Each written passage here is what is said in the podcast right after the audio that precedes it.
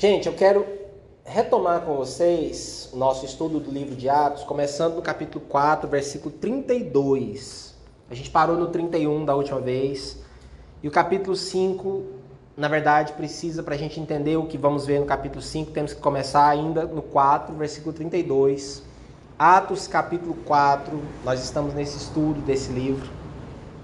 E a gente começa então com Atos 4, versículo 32, diz assim da multidão dos que creram, nessa altura aqui a gente já tinha mais de 5 mil pessoas crendo e sendo uma comunidade de fé em Jesus. Da multidão dos que creram, uma era a mente e um o coração. Ninguém considerava unicamente sua coisa alguma que possuísse, mas compartilhavam tudo o que tinham. Com grande poder, os apóstolos continuavam a testemunhar da ressurreição do Senhor Jesus e grandiosa graça estava sobre todos eles. Não havia pessoas necessitadas entre eles, pois os que possuíam terras ou casas as vendiam, traziam o dinheiro da venda e colocavam aos pés dos apóstolos, que o distribuíam segundo a necessidade de cada um. Interessante aqui, queridos, é que todo mundo ainda era dono do que tinha, certo? Aqui não tinha nenhum tipo de, de sistema que forçava as pessoas a entregarem o que tinham, nada disso. Todo mundo era dono do que era seu, ninguém era obrigado a nada, mas o que havia aqui era um clima de uma generosidade incrível que fazia com que as pessoas, muitas pessoas, é, vendessem bens que tinham, casas, terras, né? É, transformasse aquele dinheiro, traziam para os apóstolos, os líderes da igreja, e esses distribuíam aos necessitados de acordo com a necessidade. Então aqui a gente vê que quando há um avivamento, quando a presença de Deus está é, conduzindo um movimento, um grupo de pessoas, alguns dos resultados são isso que a gente viu aqui hoje. Aliás, o que a gente já viu no capítulo 2, aquele monte de coisas incríveis, mas aqui o foco é na unidade e na generosidade. Essas pessoas aqui, o texto diz que eles tinham uma mente, um coração. Eles estavam muito unidos no mesmo objetivo, no mesmo propósito e eles cuidavam uns dos outros. Havia uma generosidade que fazia, tenta trazer isso para os dias de hoje, fazia com que pessoas que tinham bens, imóveis, vendessem o que tinham, trouxessem o dinheiro, entregassem para ser distribuído para os necessitados. Essa generosidade de, a esse ponto da pessoa vender um lote, uma casa e trazer e entregar, ela era fruto de um senso de que a volta do Senhor Jesus ela era iminente. Muita gente já escreveu, já falou sobre isso.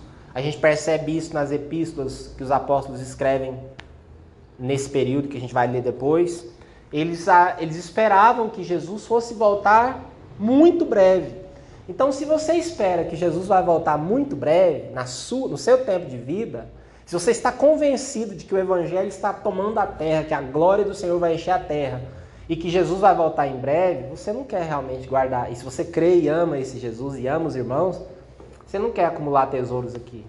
Você quer ser generoso como esses irmãos estavam sendo. Então, essa generosidade ela era parte, ela era fruto desse senso de que Jesus iria voltar logo.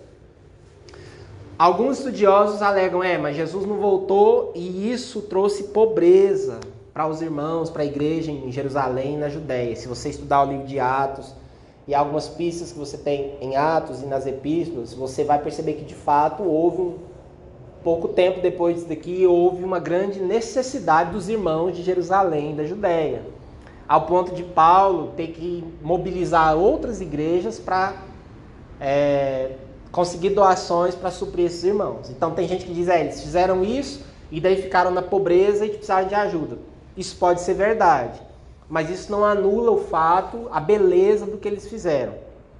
Sobretudo, Deus, na sua soberania, é, provocou isso daqui. E aí tem uma outra coisa muito interessante. Algum de vocês se lembra, aí a história mesmo, o que aconteceu no, no ano 70 depois de Cristo? Alguém aqui que gosta de história? No ano 70 depois de Cristo, Jerusalém foi destruída, completamente destruída.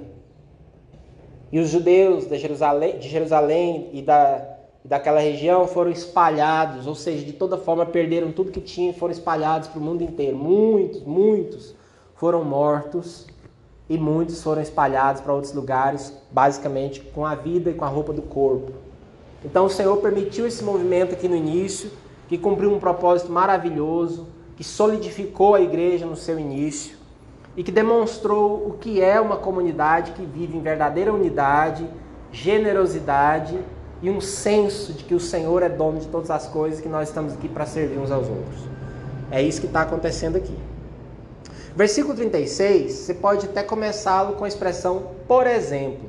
Porque lembre-se que nós estamos falando de pessoas que vendiam as coisas e tal. Aí o versículo 36 vai te dar um exemplo. Assim, com nome, com CPF.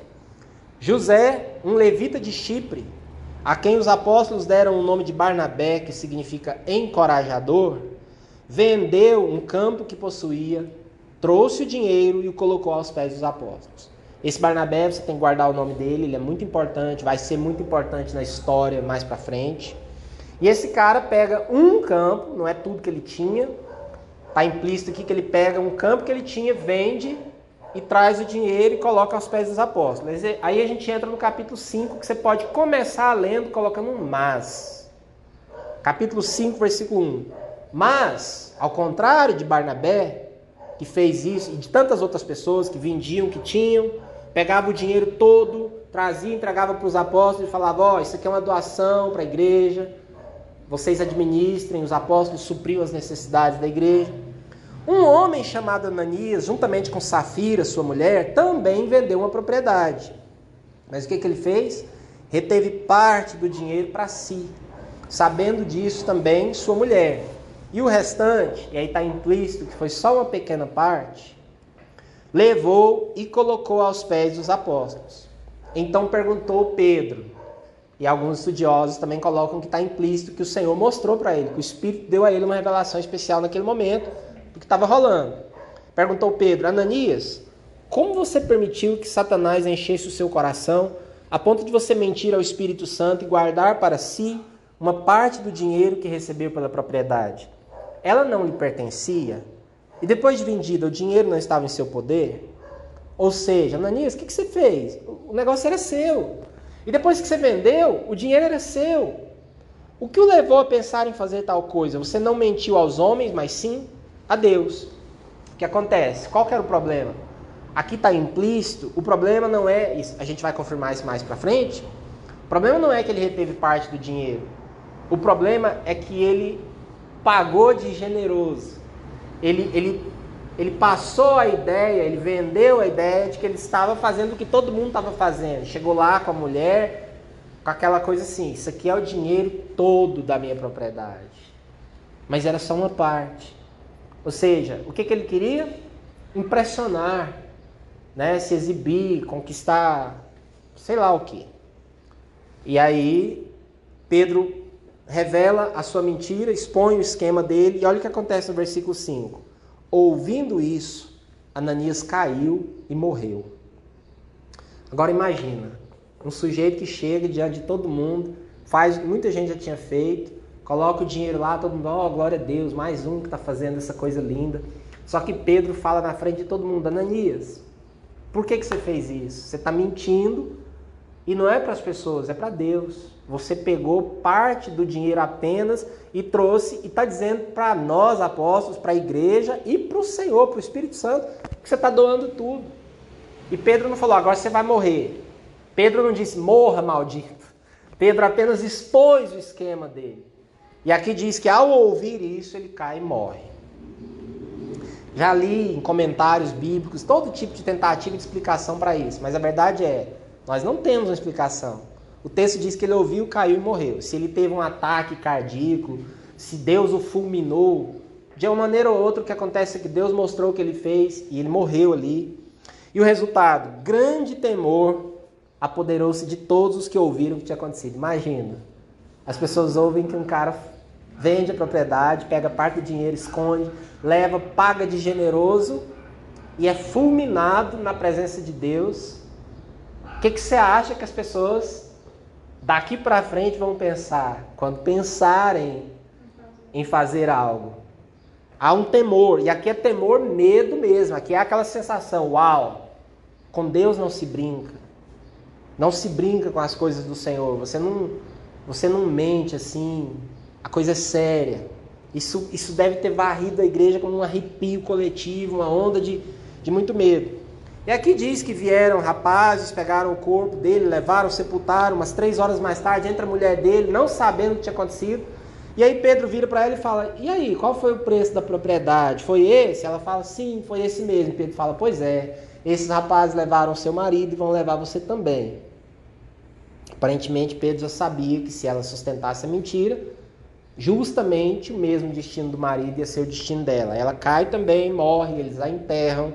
E aí o versículo 11 repete que grande temor apoderou-se de toda a igreja e de todos os que ouviram falar desses acontecimentos. E sobre isso a gente pode dizer o seguinte: muitas pessoas falam, às vezes sem saber o que estão falando, que querem avivamento, que querem a glória de Deus nesses dias.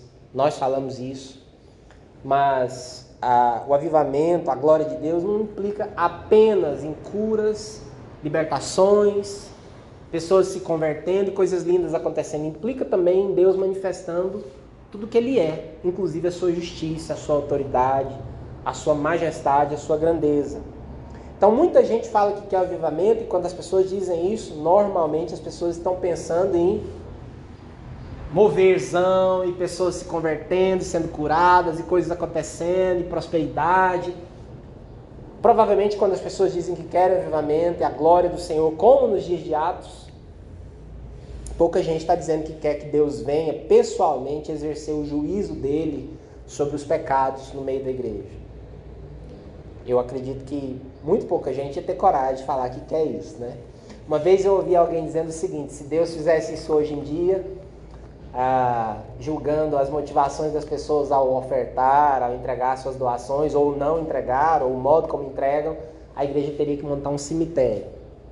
É um comentário jocoso e tal, mas realmente esse episódio nos faz pensar que Deus, na verdade, está atento a tudo o que acontece.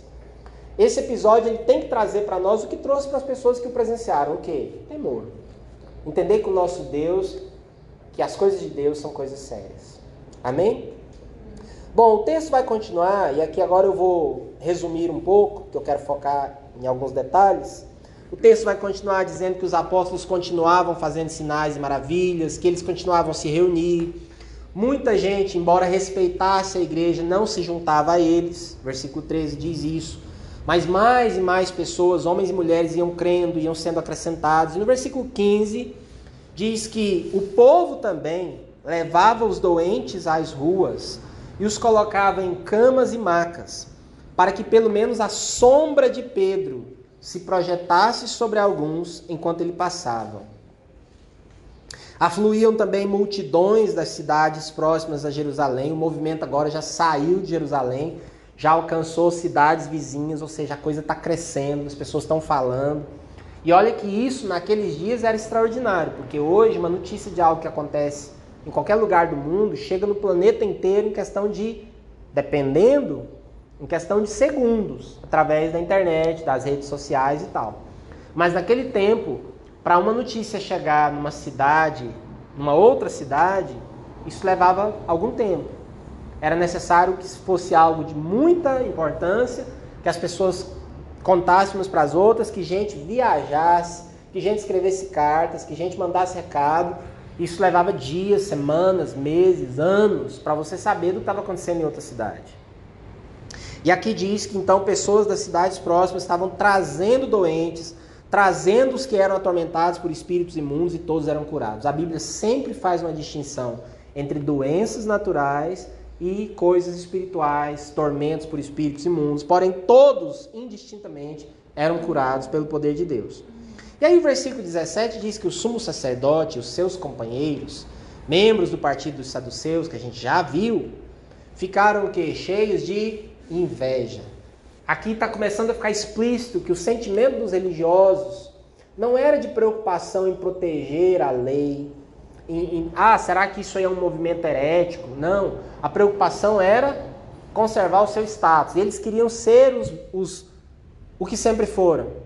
As autoridades, os bambambam, bam, bam, os, os caras, né, eles estavam enciumados, eles estavam com inveja porque Pedro e os companheiros dele, os outros apóstolos, estavam ah, chamando a atenção e conseguindo a lealdade do povo. Então eles estavam com inveja. O que, que eles fazem? Mandam prender os apóstolos, versículo 18. E aí, versículo 19.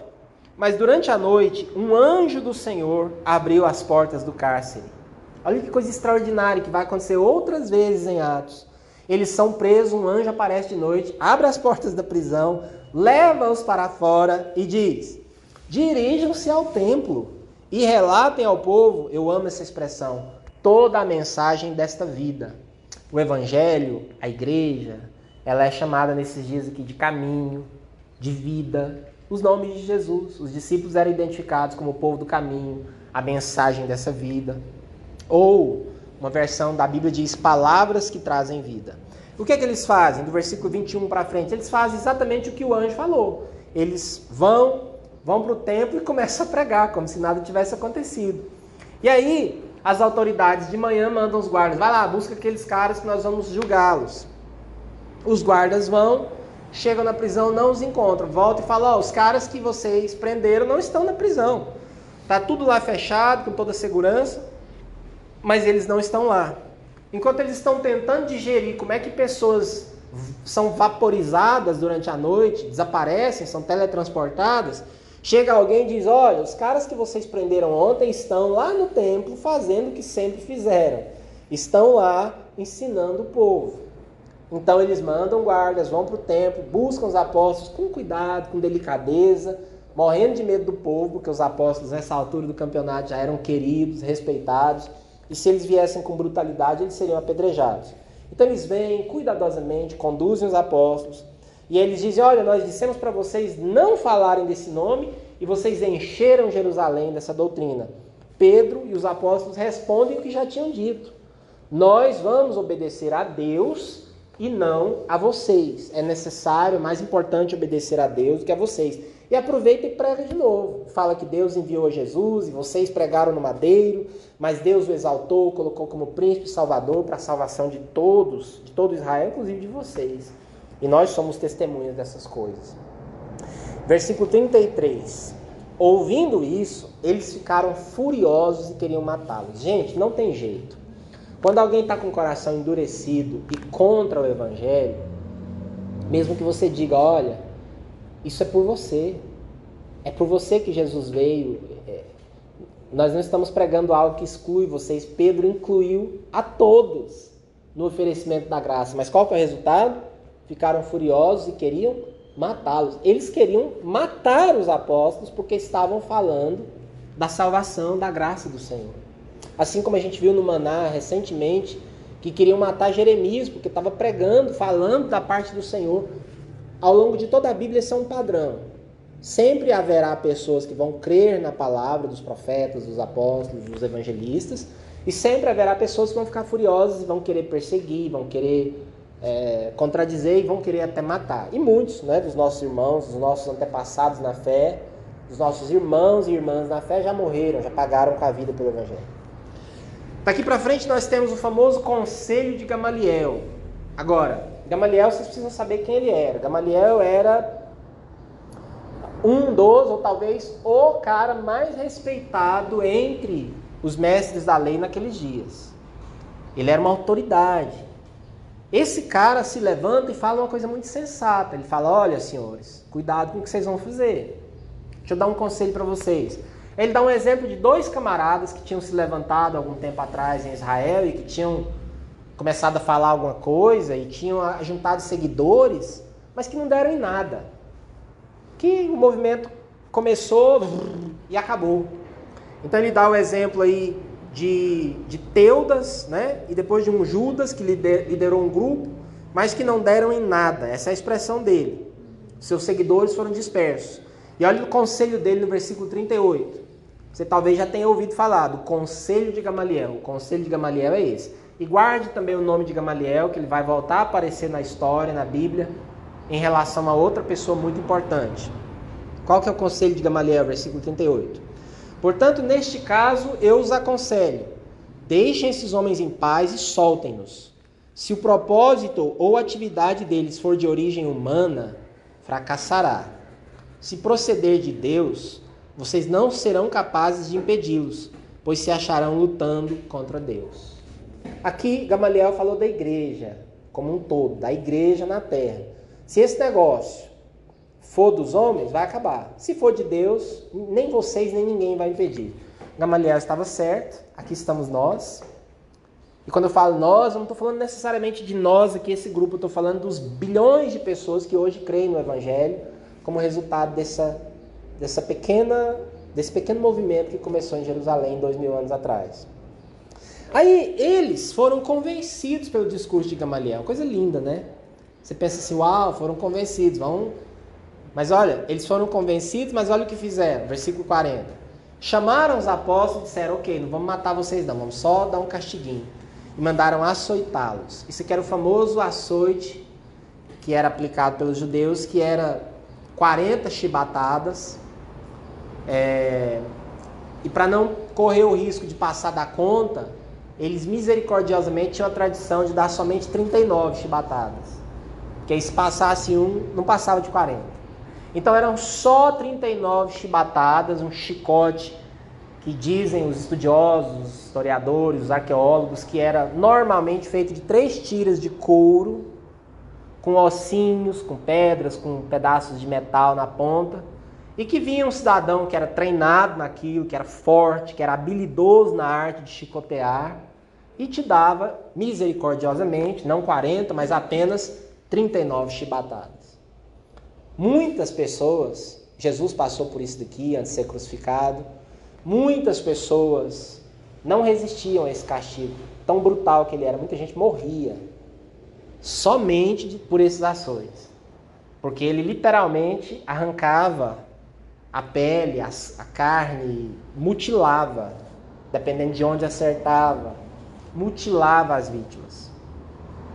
Então, e não dava para fazer, é, não dava para se proteger, colocar uma roupa mais grossa. Normalmente a vítima era amarrada nua ou semi-nua num, num poste, num muro e recebia essa pena. Eles então recebem isso e depois ordenaram-lhes: agora que vocês estão aí prostrados no seu próprio sangue, não falem mais nesse nome de Jesus, tá bom? Pode ir embora. Versículo 41. Os apóstolos saíram do sinédrio Sabe Deus como, né? Alegres por terem sido considerados dignos de serem humilhados por causa do nome. Essas, essas palavras, sinceramente, elas me deixam é, sem jeito. Eles saem alegres por terem sido considerados dignos de serem humilhados por causa do nome. E o que é que eles fazem? Bom, depois de uma surra dessa, acho melhor a gente baixar a bola um pouquinho, né? Ficar quieto uns dias. Vamos esperar passar esse momento. Todos os dias, versículo 42, isso é o que eles fazem. Todos os dias, no templo e de casa em casa, na grande reunião e nas pequenas reuniões, não deixavam de ensinar e de proclamar que Jesus é o Cristo. A gente termina a nossa nosso estudo hoje com essa reflexão. Açoitados ao ponto de quase morrerem, e foi só a primeira vez que isso aconteceu. Eles saem alegres, eles não saem murmurando, reclamando, desanimados, eles saem alegres por serem considerados dignos de sofrerem por causa do nome, e eles não param de ensinar e de pregar que Jesus é o Cristo, que foi o que eles foram ordenados a fazer. É, eu quero terminar. Isso eu quero deixar para você refletir. Isso aqui não tem o que dizer, né? Mas eu quero terminar agora lendo mais uma vez o versículo 15, que diz assim: De modo que o povo também levava os doentes às ruas e os colocava em camas e macas, para que pelo menos a sombra de Pedro se projetasse sobre alguns enquanto ele passava.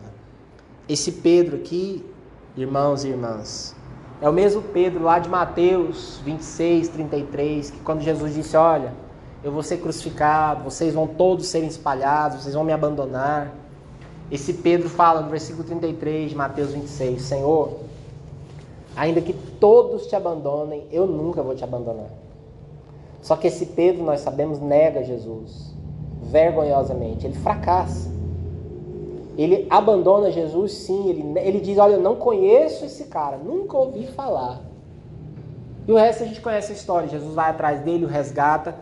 E esse Pedro, alguns meses depois desse episódio, está aqui como um homem que a unção de Deus, a glória de Deus é tão forte na vida dele, que as pessoas procuram colocar doentes e pessoas oprimidas no caminho onde ele ia passar para que a sombra de Pedro se projetasse sobre as pessoas. E o versículo seguinte diz que os doentes, os enfermos que vinham eram curados. O texto não diz claramente que todo aquele que a sombra de Pedro passasse curava. Mas o fato é que as pessoas procuravam até mesmo a sombra de Pedro, assim como teve gente que procurava encostar em Jesus para ser curado. Por quê? Porque a glória do Senhor, a presença do Senhor era tão forte na vida de Pedro que emanava dele a ponto de curar as pessoas que simplesmente se achegavam, que ficavam perto dele. Eu quero terminar com essa reflexão dessa sombra que cura, né? É, se isso pode, isso aqui traz para mim muito, muito consolo, muito refrigério. Porque se Deus pôde fazer isso com Pedro, que o negou, que negou Jesus, em tão pouco tempo revolucionar de tal forma, o Senhor pode fazer qualquer coisa comigo e com você. O Senhor pode levantar você. Eu tenho certeza que Pedro nunca na vida dele imaginou que um dia, especialmente nos dias em que ele tinha acabado de negar Jesus, que ele seria um cara que a sombra dele poderia curar ou libertar pessoas. Mas o Senhor fez isso.